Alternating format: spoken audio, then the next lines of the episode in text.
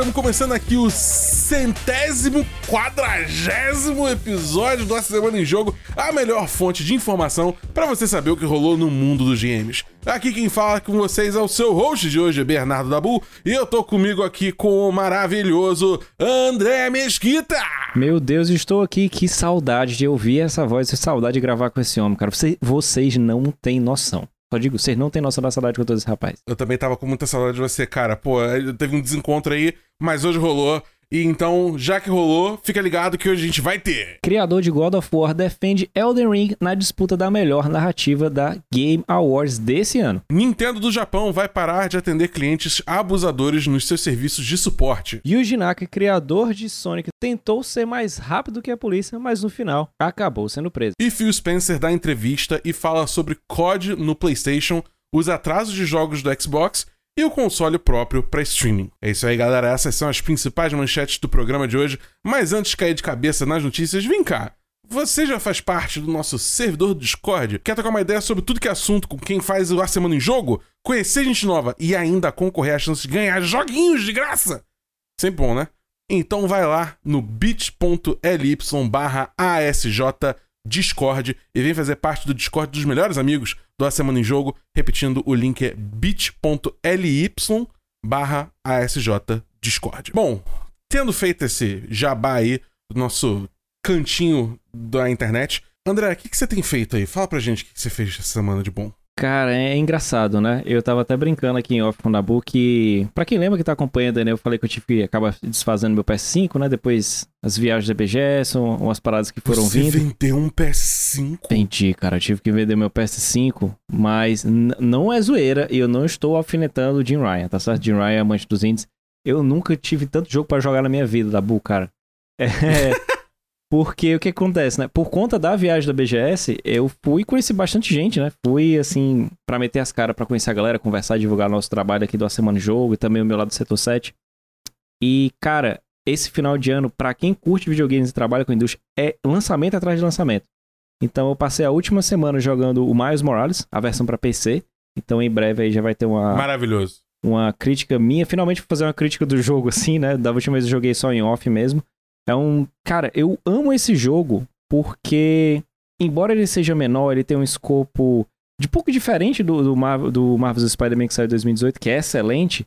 Cara, eu acho que o fato dele ser me menor, acho que ele, ele, ele é, torna-se mais redondinho, sabe?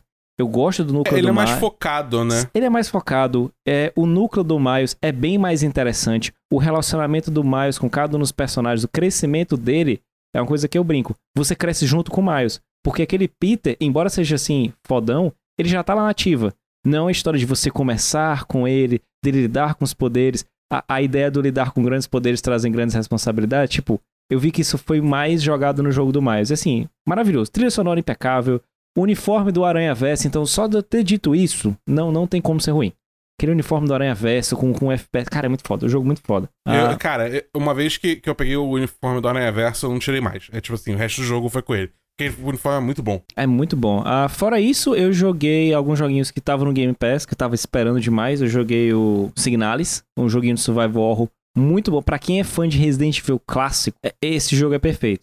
A história, você sabendo meio a files, um pouco mais de exploração com aquele backing tracking. Também joguei o Pentiment, que jogo, que texto. Cara, que jogo maravilhoso da Obsidian que também saiu aí no, no Game Pass. E hoje, né, pra quando vocês estiverem ouvindo, mas na da gravação, Vou começar o Pokémon acima de mim e só roda da frente, mentira. O Pokémon Scarlet e Violet, tá bom?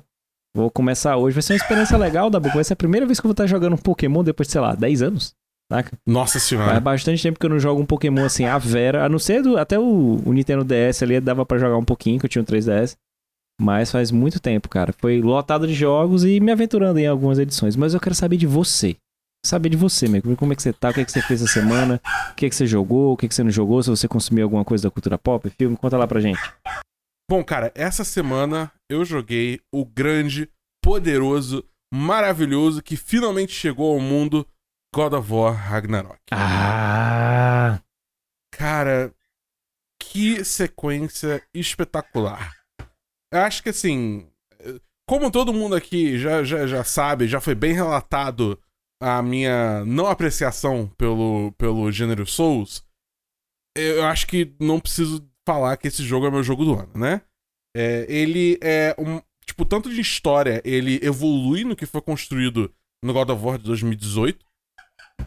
Ele consegue ainda, é, digamos assim, trazer alguns elementos dos jogos originais é, para servir de paralelo a, a, esse jogo agora, que eu achei bem interessante. Tem vários momentos que o Kratos aí, tipo, fala sobre as aventuras deles, dele na Grécia, né? Uhum. E é, eu acho que assim, você não pode ir esperando um jogo, tipo, uma reinvenção da roda que nem God of War 2018 foi relativo aos jogos antigos. Entendeu? É, é, tipo, é realmente uma continuação. O combate tem algumas novidades, mas no geral segue muito a mesma linha. Entendeu? Então é tipo assim, se você jogou recentemente em 2018, você jogou o porte de PC e agora vai jogar o Ragnarok no PS5, vai ser muito, vai ser uma experiência muito parecida, entendeu? Mas é tipo, é mais, entendeu? Para mim isso tá ótimo.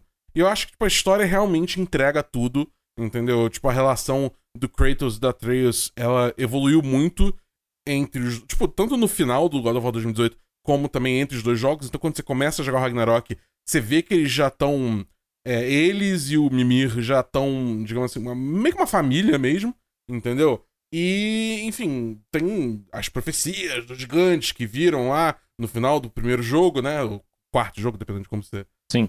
pensa na franquia. É, e isso tem um peso na, na, narrativa, entendeu? E é muito maneiro. Cara, é muito bem feito, é muito legal. É, tem muito mais variedade de inimigo, que é uma coisa que eu vi pessoal reclamando no primeiro jogo. E as side quests são simplesmente sensacionais ao ponto de que eu acho assim: se aparecer uma side quest, para e vai fazer. Porque ela, tipo, ela aprofunda tanto os personagens, o mundo, a história, que eu acho que é conteúdo essencial pra você fazer. Mas é, é, é um jogo maravilhoso. Sim, tá todo mundo falando isso, né? Mas fica a informação aí que God of War Ragnarok vale sim jogar, vale sim o preço. Mas agora, falando em coisas que valem sim, vamos para o primeiro bloco de notícias que vale sim o seu tempo.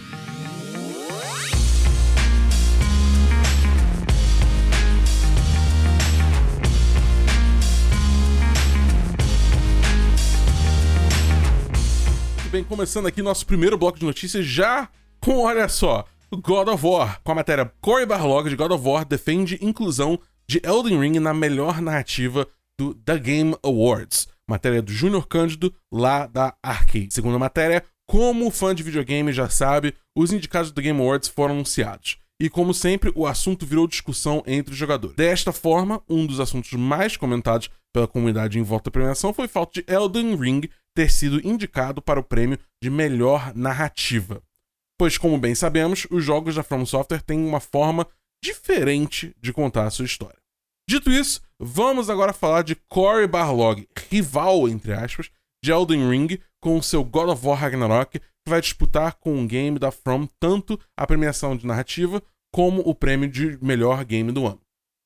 Ele saiu em defesa da escolha do game Souls-like, afirmando que, independente da forma escolhida, todos os games possuem uma história. No Twitter, ele disse: narrativa barra história significa muitas coisas nos games. O seu método de entrega e frequência é diferente em todos os jogos. Uma vez que os games são o que são, eu sinto que a narrativa barra história em todos os jogos. Embora não sejam tradicionais na forma que se manifestam, todos eles levam-nos para uma jornada única e comovente. André, fala pra mim, você concorda com, com essa opinião aí do, do Core Barlog? Você acha que tá certo o The Ring ser indicado pra melhor narrativa? Eu imagino que você tenha jogado o jogo ou, no mínimo, assistido alguma coisa, né? O que você acha disso aí? Sim, o Elden Ring eu joguei. Eu sou, assim, um, um fã diferente da, da série Souls, né? Eu comecei... A galera disse que eu comecei pelo melhor jogo, entre aspas, e aí fica difícil rejogar, né? Eu comecei pelo Bloodborne. Joguei o Elden Ring no, no dia do lançamento, né? No oficial não recebi antes. Ah, um amigo meu tinha comprado. Cara, tem, tá? Mas é, eu acho que vem muito pela questão da né, que a galera tá querendo comentar. Primeiro, é, um, é uma premiação grande, que é o TGA, assim, ele para pra, pra todo mundo ver, o, o nosso queridíssimo Luciano Huck, o Jeff Kelly. Mas ah, tá, tá, tem meio que um problema em relação a galera achar o que é, que é melhor narrativa. Se é aqueles jogos tipo da Sony cinematográfica com horas e horas de, uhum. de diálogo, de filmes ali dentro uma parada que pertencia meio que ao universo de Metal Gear e era uma brincadeira ali nos anos 90 e início dos anos 2000. que todo mundo brincava com isso, você lembra bastante, mas hoje, essa galera que brincava hoje se acostuma, né? Você vê ali, por exemplo, você fala da relação do, do Mimir, do Atreus e do Kratos. Isso aí não é um diálogo de 30, 30 segundos, um minuto. Você vê isso aí em longos diálogos, às vezes cutscenes de 10 minutos, sabe? Então. Sim. Em 10 minutos eu acho exagero. Desculpa te cortar. É... é, 10 minutos que eu digo assim, se eu tiver uma cena, por exemplo, que, que tenha bastante história rolando, então sim, vai, vai sim, acontecer. Sim, o final é mais esticado também. Mas tem várias formas de contar a história. E eu acho que, o, na minha concepção, a, a série Souls, ela trabalhou essa forma de contar a história de uma forma diferente. Primeiro, por causa dos itens, né? Você pega o item, tem aquele texto. Isso é bom por dois motivos. Causa em você a, a, a sensação de exploração. Dois, porque é, nos primeiros jogos, principalmente de Mon Souls e o Dark Souls, não tinha tanto investimento, né? Como hoje em dia. Então é a forma de você economizar até com voice act, né? Então isso ajuda bastante. Mas, outra coisa, sou fã de Resident Evil. Quantas vezes a gente pega pontos do plot do Resident Evil através dos files? Então, assim, eu tenho forma de contar. Ele tem uma história, é densa. A diferença que a galera acha, na minha concepção, é eles querem uma coisa, eles querem comparar uma história linear com sendo a narrativa do que uma história que eu posso pegar ali em vários locais e ir construindo. Se você parar para ver vídeos que tem da narrativa do Bloodborne, do Elden Ring, cara, é um prato cheio para muita, muita coisa para você discutir. Quantos vídeos eu acho que você, quando tava jogando, né, Dabu, viu do God of War, tipo assim, cara, esse personagem tal, aí você vai lá e corre na mitologia. A galera fala, porra, esse jogo, a história é massa. Mas assim, ele se baseia em alguma coisa. Da mesma forma como The Ring. Eu acho corretíssimo. Pra mim e pra você, né, acho que a brincadeira maior é, tipo, se for concorrer em jogo de luta. Agora, no resto, eu não tenho problema algum. Você vê algum problema? Principalmente você que tá jogando mais o, o God of War, você acha que concorda com o Corey? Tem que concorrer mesmo nessa categoria ou não? Cara, eu acho que assim, tá no nome da categoria, né? É narrativa. Tipo, se o jogo conta uma história, independente da forma que for, seja uhum. por lore, seja por cutscene, por diálogo, é, pelo próprio universo, né? Tipo, um jogo que eu, que eu aprecio muito é, por exemplo, Hollow Knight. Hollow Knight Sim. conta muito a sua história só pelo ambiente que você passa, entendeu? É, então eu acho que, tipo assim, é, é, é, válido. Se fosse assim, melhor jogo cinemático, alguma coisa assim. Esse nome é horrível, mas uma coisa que é, é, sinalizasse uma experiência mais é, próxima do cinema, aí beleza. Aí, aí acho que é, é, outra, é outra discussão, né? Aí realmente talvez não se enquadre tanto.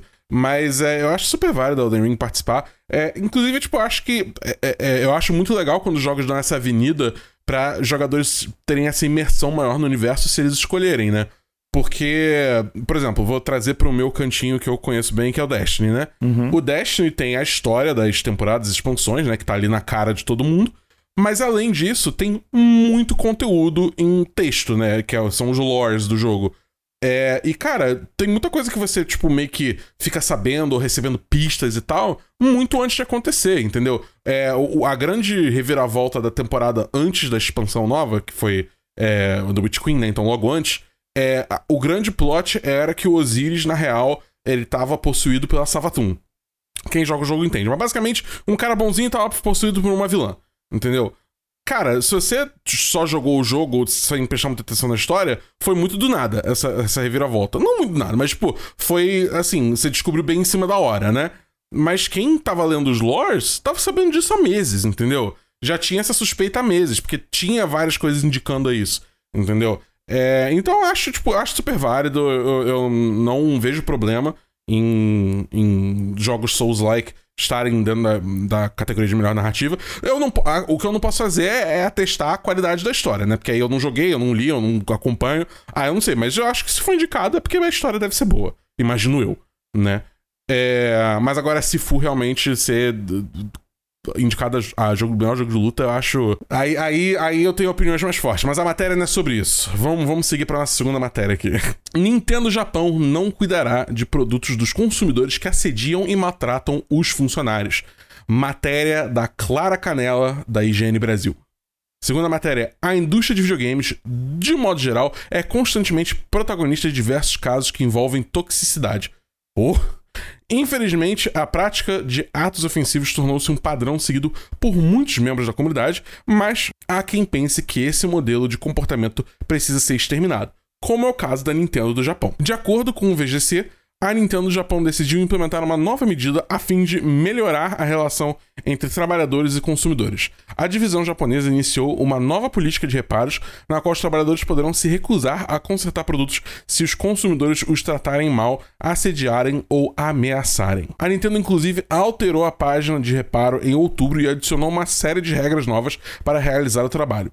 Abre aspas. Ao fazer uma consulta sobre um produto reparado, evite usar qualquer ação que vá além do que é socialmente aceitável como um meio para atender ao seu pedido. Se acreditarmos que alguma dessas ações ocorreu, podemos nos recusar a substituir ou consertar o produto. Além disso, se a empresa considerar a conduta maliciosa, ela entrará em contato com a polícia, um advogado e etc. e tomará as medidas cabíveis. Fecha aspas. Olha, quem diria a Nintendo tomando essa iniciativa, né, André? Olha, tudo que eu. Tudo, ó, eu tenho duas, du, dois medos na vida, assim, vários, né? Tipo assim, uma rua deserta, escura, encruzilhada, dois caras numa moto e advogados da Nintendo. São as coisas que eu tenho mais medo na minha vida. Mais medo, assim, é isso. disparado. Ah, e é massa quando a gente brinca assim, a Nintendo é, com essas medidas, né? Mas eu acho interessante, cara, porque né? É, assim, é, você tá sendo babaca? Cara, beleza. Então, assim, eu tenho o direito de, pelo seu comportamento, não te atender, saca? E você está respaldado pela empresa, né? Você tá trabalhando. Eu acho essa uma forma muito boa, assim, que a gente não vê muitas das vezes, né? Principalmente quando a gente fala na parte de videogames, a galera trata mal mesmo, assim, valendo. E, e é em todas as camadas, né? Seja você comprando os periféricos, seja a galera trabalhando na indústria, a própria Nintendo mesmo, a gente já noticiou aqui no podcast com o ambiente, né? Mais tóxico, essa questão da toxicidade. A gente cansou de falar disso sobre a Activision Blizzard, que hoje ele tá sobre o guarda-chuva da Microsoft. Eu acho um, um, uma boa iniciativa, saca? Mas uhum. seria mais interessante, e é bom a gente estar tá de olho, saber como é que vão ser essas denúncias, já ocorreu de alguma forma, de como é que eles chegaram a esse ponto, foi através de algumas denúncias de funcionários, foi de lojas específicas, né? Ou se é realmente a empresa falou, tipo assim, não, a partir de hoje a gente vai fazer é ficar de olho e saber é. cobrar, né? Porque é muito bonito, às vezes a gente coloca, as empresas colocam, dizem, não, a gente faz tal coisa, os nossos funcionários estão, é o Great Place to Work, que ele chama, né? Mas uhum. cobrar e saber efetivamente é diferente. Eu acho, um, como eu disse mais uma vez, é excelente a medida, mas cabe também a gente ficar de olho para saber se isso está acontecendo de fato, até que ponto, principalmente quando mexe advogado ou questão por exemplo, se o como é que o cara atendeu também. Às vezes a gente pode ver, sei que é, pode ser utilizado de má fé, espero que não, por alguns funcionários e tal. Mas fica aí, né, cara, essa iniciativa que passe para outras empresas também, a Sony, Microsoft. Mas você, meu querido Bernardo Dabu, você tá feliz? Você também tem medo dos advogados da Nintendo? Como é que você tá achando? Você tá com o um pezinho atrás? Conta pra gente aí. Eu tenho o maior terror do mundo do, do, dos advogados de Nintendo. Isso aí acho que todo mundo devia ter, porque eles são ferozes e implacáveis, entendeu? Mas é. Mas, cara, complementando o que você tá, tava falando, eu acho que, tipo assim, lendo é, a matéria, eu notei que tem um linguajar um pouco vago, né? Que é, é. tipo assim.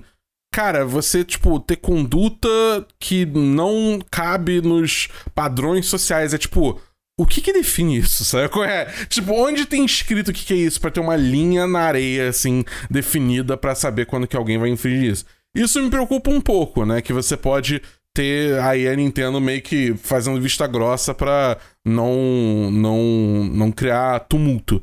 Mas, assim, eu, dado, dado hoje, a gente não sabe se isso aconteceu de verdade ainda, até porque é uma medida nova. Uhum. Então eu tô dando benefício da dúvida, porque realmente é um movimento positivo, concordo bastante. E eu acho que é tipo uma coisa assim que devia ser implementado não só no, no atendimento ao consumidor, mas também em outras facetas. Tipo, por exemplo, cara, tem um usuário que ele é mega tóxico com algum desenvolvedor de algum jogo. Bane ele do jogo, cara. Uhum. Tipo, Sim. entendeu? Eu, eu sei que tem empresas que já fazem isso, mas isso não é um padrão da indústria, sabe qual é? Porque eu tava conversando isso com uma amiga recentemente, que, tipo, o meio gamer, ele tem um problema muito sério que, tipo assim, ele se esconde muito atrás do anonimato da internet. Uhum. E, e, tipo, usa muito essa, essa barreira, né? Que é a sua tela versus a tela do outro. Que, tipo assim, desumaniza muitas pessoas. Então a pessoa acha que pode sair falando o que quiser, que tá falando meio que pro éter, assim, entendeu? Que não é, não é direcionado a ninguém. Mas aí você vira a pessoa e fala assim, tá, mas você fala isso no seu dia a dia pra alguém? A pessoa fala, óbvio que não, porque, né? É isso, ela não tem anonimato, ela, ela tá falando na cara de uma pessoa, então tem aí a empatia um pouco é, mais na pele, entendeu? Então, eu, eu realmente quero acreditar que, que a indústria, o público, consegue superar essa barreira, mas se, se ele não vai fazer isso sozinho, eu acho importante ter essas medidas que meio que empurram a manada para essa direção, sabe qual é? Sim. Falando em empurrar numa direção, vamos empurrar os nossos ouvintes para a direção do segundo bloco de notícias.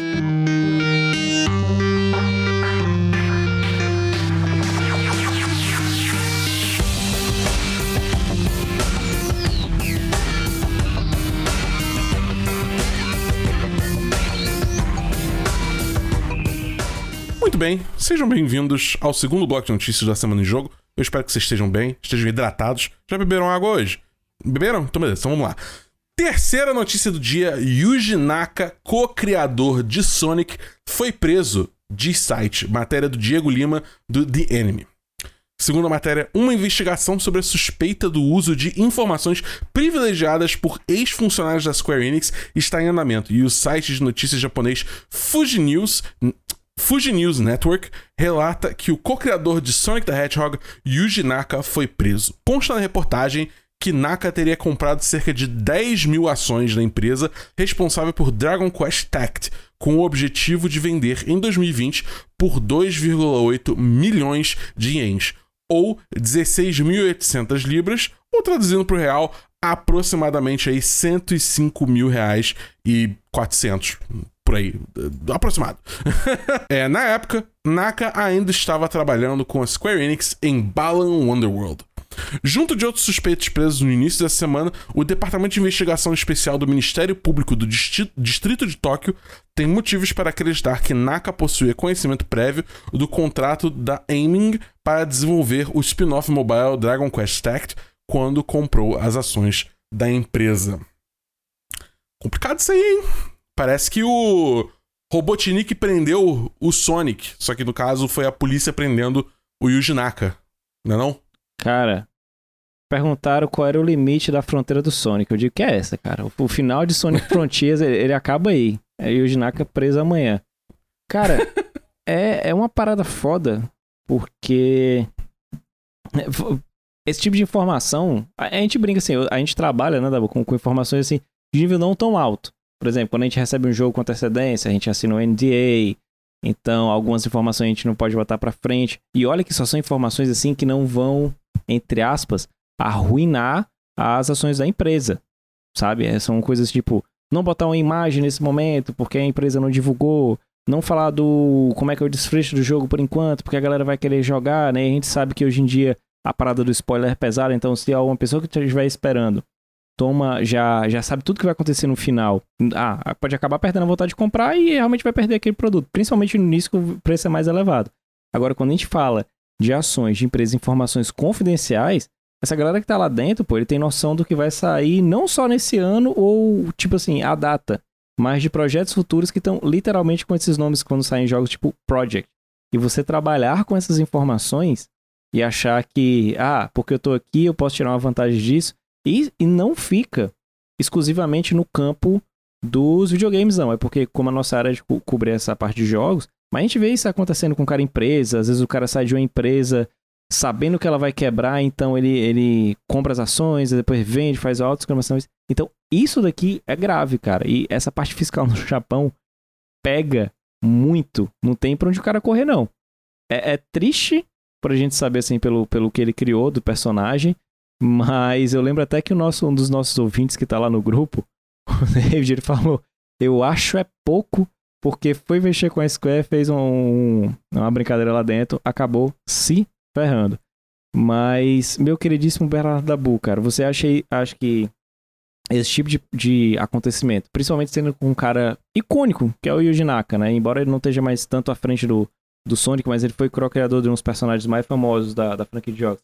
Você acha que isso aí pode abrir precedentes ou a galera que tá fazendo esse tipo de situação? Porque a gente sabe que tem mais, né? Mas acabou sendo acobertada a gente que nunca, nunca vai chegar a vez dele, cara. O que, que, que, você acha? O que, aconteceu com isso aí? Você ficou com medo? Você saiu correndo? O que foi isso aí, cara? Cara, eu acho assim.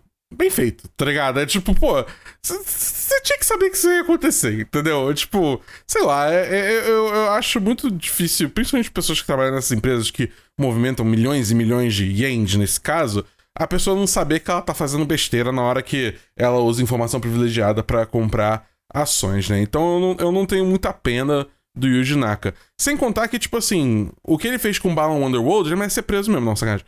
É.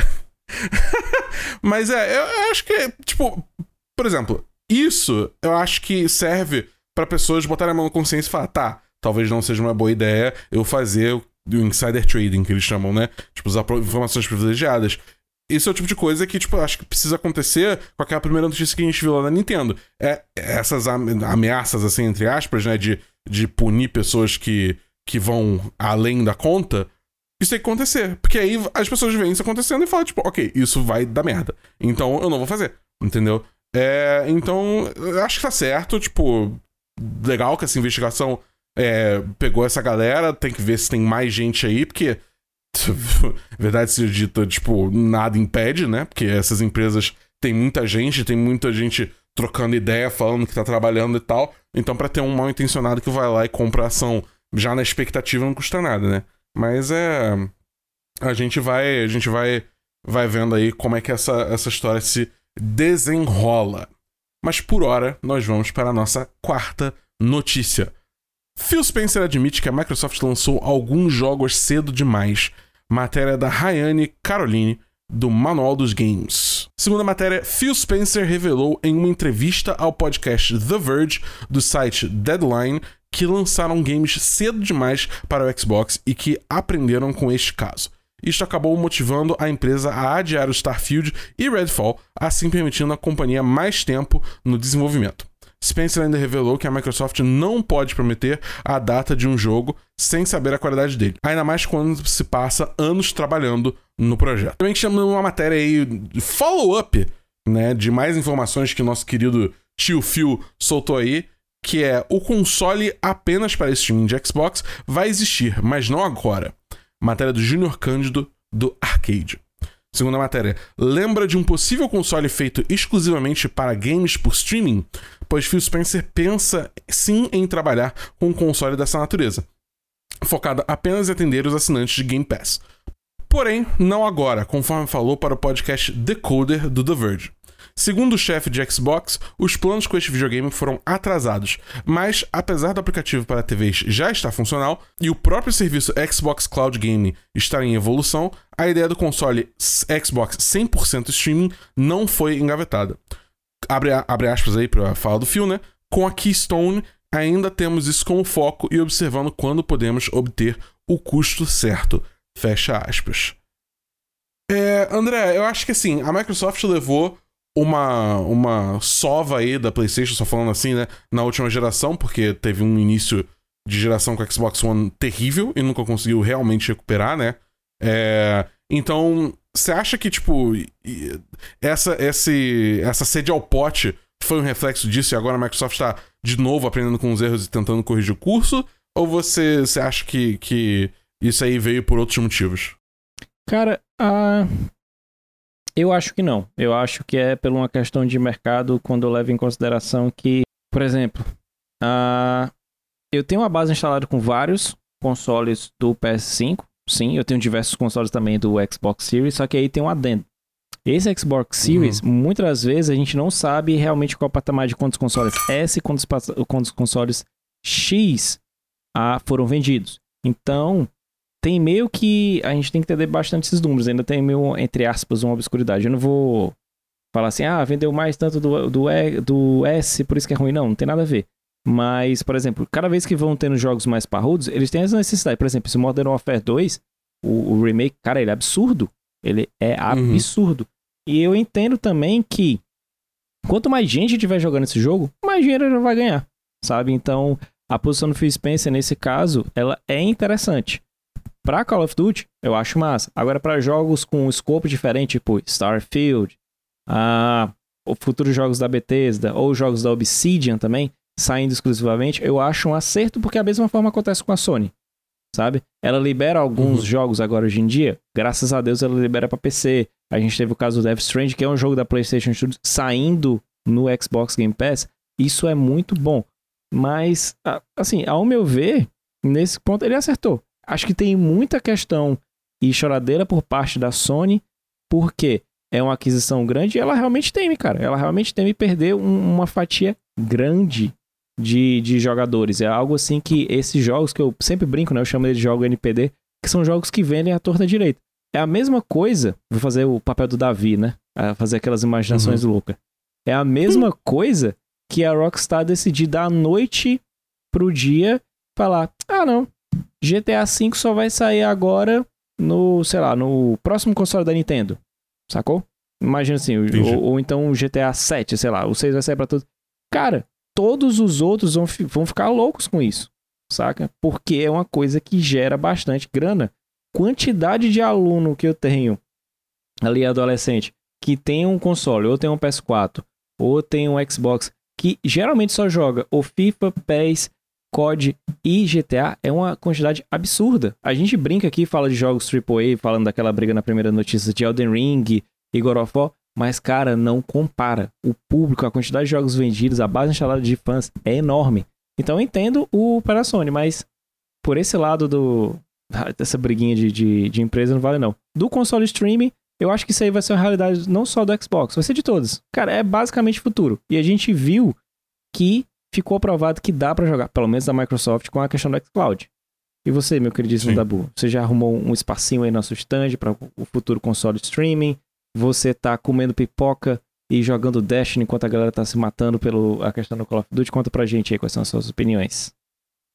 É, cara, eu acho assim. O console de streaming eu também concordo contigo. Eu acho que é uma coisa inevitável, né? Porque. É. Tipo, é uma tecnologia que tá provada que funciona. Talvez não seja a melhor coisa do mundo pra jogar jogos tipo Call of Duty, né? Ou Halo, ou enfim. Porque aí é uma coisa que você precisa de reação muito rápida e vai saber se a gente vai realmente conseguir eliminar é, esse delay inato que tem nessa, nessa forma de jogar, né? Mas existem muitos jogos que não precisam disso, entendeu? Jogo de carta, jogo de RTS, coisas assim, que não precisa tanto de uma coisa tão. Tipo, tempo de reação ridiculamente pequena. Dá pra jogar. Entendeu? É, então faz sentido eles desenvolverem essa, esse console só de streaming. Eu só acho que realmente ele precisa estar num preço muito bom. Porque senão não faz sentido. Entendeu? É. Desculpa. É tipo a- as discussões que a gente te- teve agora quando a gente foi ter o, o PlayStation 5. Que tem o PlayStation 5 com drive de disco e sem drive de disco.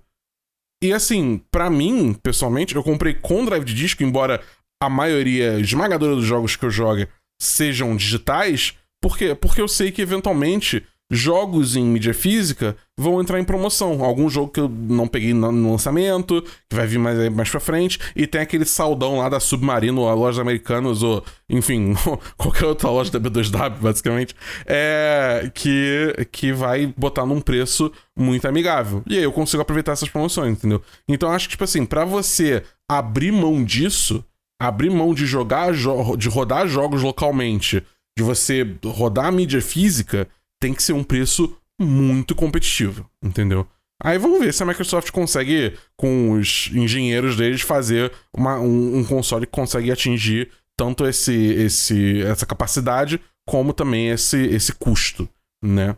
Vamos, vamos vendo aí. Mas é sobre atrasar jogos, acho que é esse caminho mesmo. É, é aquele coach do, do, do Shigeru Miyamoto que todo mundo fala sempre, o tempo todo, não preciso repetir, né? É, mas é, eu acho que a Microsoft botar isso na cabeça, principalmente com Starfield, pelo amor de Deus. Eu não aguento mais jogo da Bethesda todo quebrado, entendeu? Então, é, é, sei lá, eu acho que é esse caminho mesmo. Vamos lá, vamos, vamos pra frente que o tio Phil vai, vai. Eu confio no tio Phil. Ele já se provou ser uma pessoa bem confiável. Mas a questão é o seguinte: esse console, esse Redfall, Starfield, isso tá lá pra frente, entendeu? Se o nosso público quiser saber o que, que vai rolar semana que vem, André, como é que eles fazem? Cara, falando em confiança, é só você ficar ligado na listinha aqui que a gente da Semana Jogo preparou com os lançamentos da próxima semana. Ó, confia.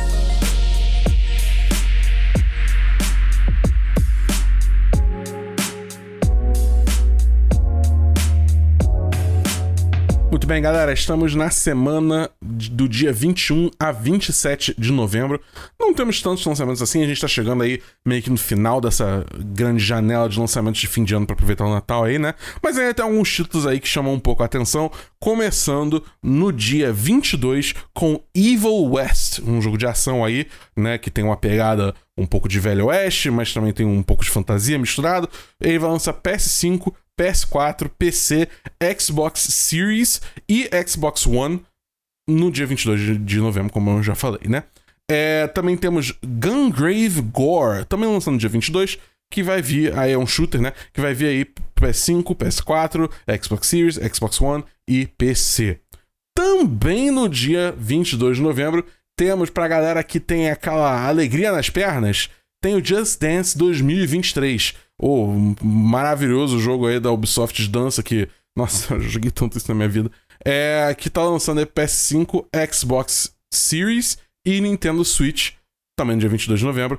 E pra fechar a semana, que na real não tá fechando nada, porque também é 22 de novembro, é tudo no mesmo dia, temos Ship of Fools, um roguelite aí de ação que lança para PS5, Xbox Series, Nintendo Switch e PC. É um. É, cara, esse jogo é um roguelike cooperativo. Eu achei ele interessante. Eu, eu, tô, eu tô, tô a fim de conferir. Mas aí fica, fiquem ligados que dia 22 tá aí, tá lançando essa, esses quatro joguinhos aí.